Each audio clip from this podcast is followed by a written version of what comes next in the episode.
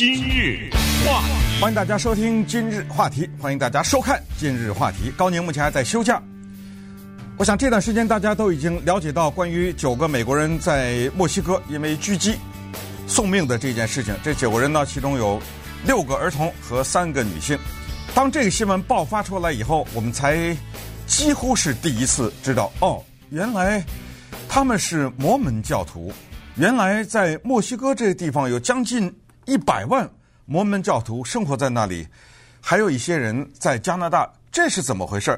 所以关于这件事情的调查现在还在进行，有人说是误杀，也有人说呢是有预谋的一次狙击。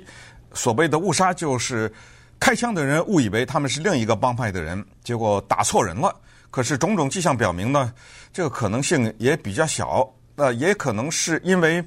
他们怎么得罪了当地的卖毒集团呢？还是这里边有什么更复杂的原因呢？慢慢的，等媒体去接这些原因。今天，请你给我差不多十八分钟左右，我要把为什么这些摩门教徒生活在墨西哥这件事儿，争取给你讲清楚。这还是蛮有趣的，而且它跟美国的历史是息息相关。摩门教。本身对我们来说呢，是有一些神秘感。也就是说呢，如果你不是一个摩门教徒的话，我们看到的是那些穿着整齐的年轻人，骑着自行车在街上，基本上是白衬衫、黑裤子，彬彬有礼。而且很多的在我们南加州看到的摩门教徒的年轻人，都是讲着中文的，而且中文讲得非常好。他们有时候会提供免费的教英文的服务啊，等等，是这个印象。我们对摩门教的印象。是 Mitt Romney 在二零一二年竞选总统，被共和党推出来作为他的党内的代言人，但是呢败给了奥巴马，让奥巴马继续了他的总统到八年。可是这些人是怎么去的墨西哥呢？根据我们现在对今天墨西哥的了解，我们知道那是一个乱邦，也是一个威邦。《论语》说：“乱邦不入，威邦不居。”他们既入又居，墨西哥怎么乱？墨西哥怎么危？刚刚跟大家讲过，还有这种事情：军队把毒枭的儿子抓了，最后人家贩毒集团的军力大于你，你乖乖的把毒枭的儿子给放了，这就是这么一个国家。然后他们还开记者会感谢你总统，这就是这么一个国家。那么历史呢？我们稍微翻一翻，来看一看这个情况是怎么造成的。摩门教的创办人是先知 Joseph Smith，他呢认为是神给了他神谕。我们知道摩门教基本上他们相信的主体或者他们的根源是耶稣基督，就是圣经里面的这一系列的对于世界的解释。和以及先知的一一些神谕，他们都是接受的。但是呢，Joseph Smith 当时他说，除了基督教的圣经旧约、新约以外呢，神还要跟我讲了一些更多的话。诶，这就是他所谓叫先知获知的。所以他在年轻的时候，二十几岁的时候，就完成了 Book of Mormon，就完成了摩门。他们自己的叫摩门经也好，或者说摩门教的圣经也好，就完成了这个，就开始了他的传教工作，而且发展的很快，影响非常大。那么后来呢，他被打死了。那继承他的 Brigham Young，这个大家都知道，像我们现在去犹他州，犹他州的州府叫做 Salt Lake City，Salt Lake City，盐湖城，那是杨百翰他建立的这个城市，那儿的犹他大学。是他的，杨百翰大学也是他的，呃，可见影响是非常大的。在摩门教的教义当中，早年的教义当中呢，有两个东西是被现在的摩门教已经放弃了，一个叫一夫多妻，一个叫血熟。一夫多妻，顾名思义，血赎是什么？就是按照他们的解释是说，耶稣基督用他的鲜血呢，拯救了人类。我这一个人死了够了，因为我是上帝的儿子，所以我用我的血呢换来你们的，只要你相信我，当然条件是，那么换来你们的永生，所有的人类的永生就够了。可是按照摩门教早年的对这个问题的解释是说，光耶稣基督一个人的血不够，所以呢还需要有一些流血的行为。也就是说呢，如果这个人他在我们这个传播的过程当中，他是一个异己的话，那是可以杀掉的，用他的血来去拯救信徒。简单的说啊，就是这个，他们的英文叫 blood atonement。所以一个是一夫多妻，一个是血赎呢，这两个后来就被现在的摩门教在十九世纪下半叶的时候就被他们给不再采纳了。问题是这样的。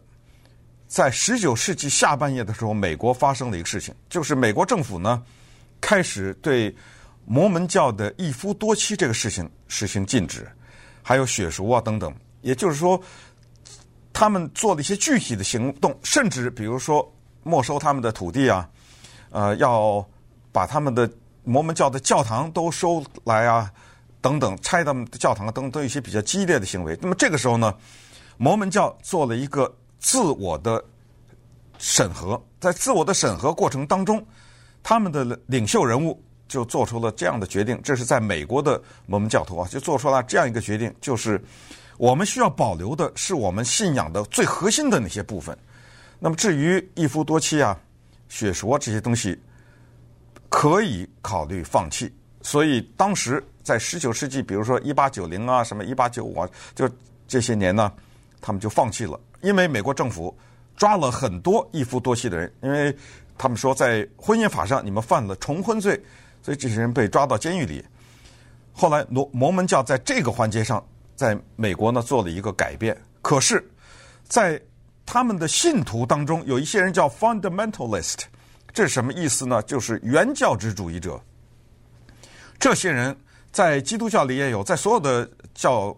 的信徒当中都有原教旨主义者。原教旨主义简单的说就是相信圣书当中的每一个字，而且是用字面的理解去跟从这这个神的指示，而不是听别人的解释。我们也知道，对于任何的圣书或者经文的解释，到后来导致了不同教派的产生。我认为。神说的这句话是这个意思，他认为是那个意思。有的时候呢，在解释的上面发生分歧，于是会有不同的教派。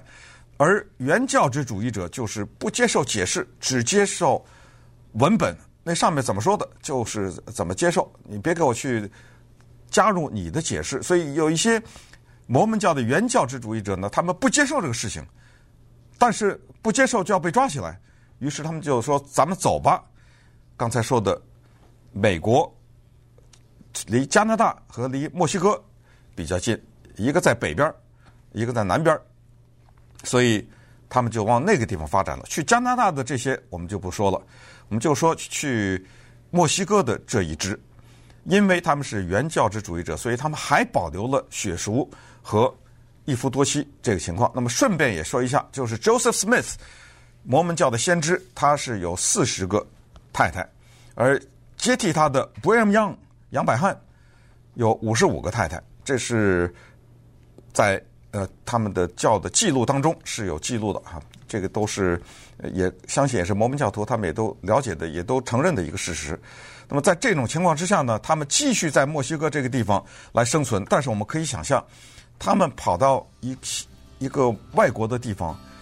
而且是一些比较荒凉的地方，他们在那些地方买地啊，买了很大一块地，好像是五万多亩地吧，等于在那里一切重新开始建立一个城市，建立一系列的他们让他们生活下来的生活的基础。比如说，他们有很好的造房子的建筑的手艺，他们可以造出很漂亮的房子和教堂，他们有非常好的农业的知识。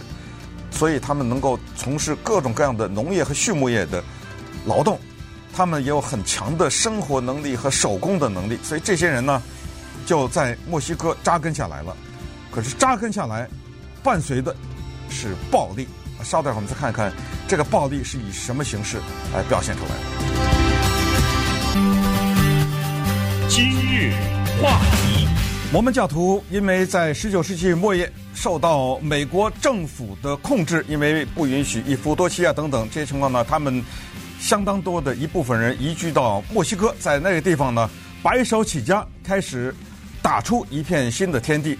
在这个过程当中呢，有一个家族值得一提，这个家族的姓叫 LeBaron。LeBaron 这个家族呢，他们在墨西哥的 Chihuahua 这个地方也可以叫郡，也可以叫县，也可以叫州。差不多，墨西哥就跟美国一样，也是划分成不同的区块，大概有三十一个吧，或者是三十个县加一个自治区，呃，就像是首都一样哈，墨西哥城嘛。那么他们在奇瓦瓦这个地方就定居下来。LeBaron 这个家族呢，因为他们的姓啊是和当年原教旨的一个相当有名望的人有关，所以这个是一个大姓和大族。那么他们在这儿呢。因为一夫多妻，所以孩子生的也很多。那么他们在这儿的人口啊，他们的家族的人员呢，也扩大的很快。在这个过程当中，慢慢的就产生了一个人，这这个人名字叫 Ervil LeBron，呃，LeBron，LeBron 是打篮球的 LeBaron 啊。Ervil LeBaron 呢，成了一个等于是在墨西哥的摩门教徒的。一个令人恐怖的一个名字，因为跟他名字相关的杀戮四十个人。首先，他为了争夺自己的他的这一个教区的领导权，把他哥哥给做掉了。杀他哥哥也可以是他自己杀，也可以是他雇人杀，但是呢，这个是符合刚才我说的，就是用鲜血赎罪的这个教义的。所以当时杀了以后呢，就把他抓起来。抓起来以后，后来他又说不是他杀的，是两个他的信徒杀的等等。因为证据不足，把他放了。这个是一九七十年代左右的事情，七二年左右的事情。所以一晃呢，就已经到了七十年代了。可是 e r v o 呢，他的杀戮没有停止，主要是杀戮异己。后来终于，当他威胁到美国总统卡特的时候，他再次被抓，因为他。公开的扬言说，他要把美国总统卡特杀掉，他有办法，他有的追随者等等要杀掉卡特，所以那后来呢就把他给抓起来了。抓起来了以后，他在监狱里面继续的指导他的追随者杀人。所以，呃，一九七九年的时候抓住他，把他杀起来，把他抓起来，然后他死在监狱里。但是在他截止到他死的时候，跟他相关的死亡人数差不多是四十个左右。这是 e r v o 的这一个情况。另外一个家族也特别值得一提，我一说大家就知道了，也是在十九世纪末叶的时候，一八八五年，有一家人叫做 Miles Park Romney 搬到了墨西哥，带着家人，他四个太太，他其中的一个太太呢，生了一个儿子叫 George Romney，乔治罗姆尼。George Romney 呢，后来回到了美国。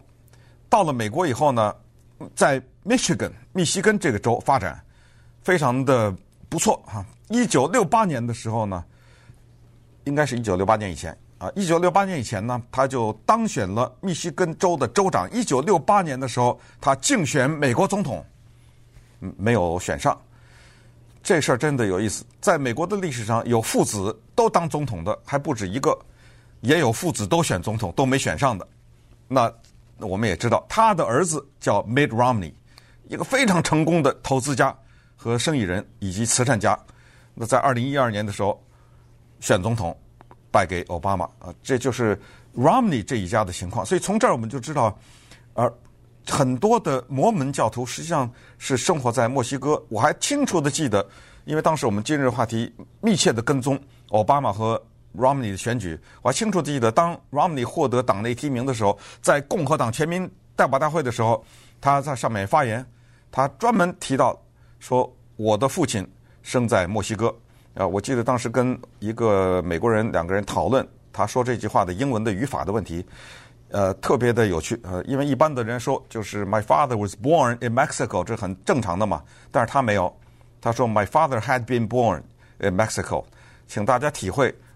Was born 出生和 had been born，呃，当时跟这个美国人我们一讨论，我又呃了解了很多东西，呃，但是我这是一个打岔了哈，我就是说，嗯、呃，他罗姆尼这个家庭和墨西哥有着深远的关系，而且直到今天，他们家有很多亲戚还在那个地方种植粮食啊，养这个牲畜啊等等。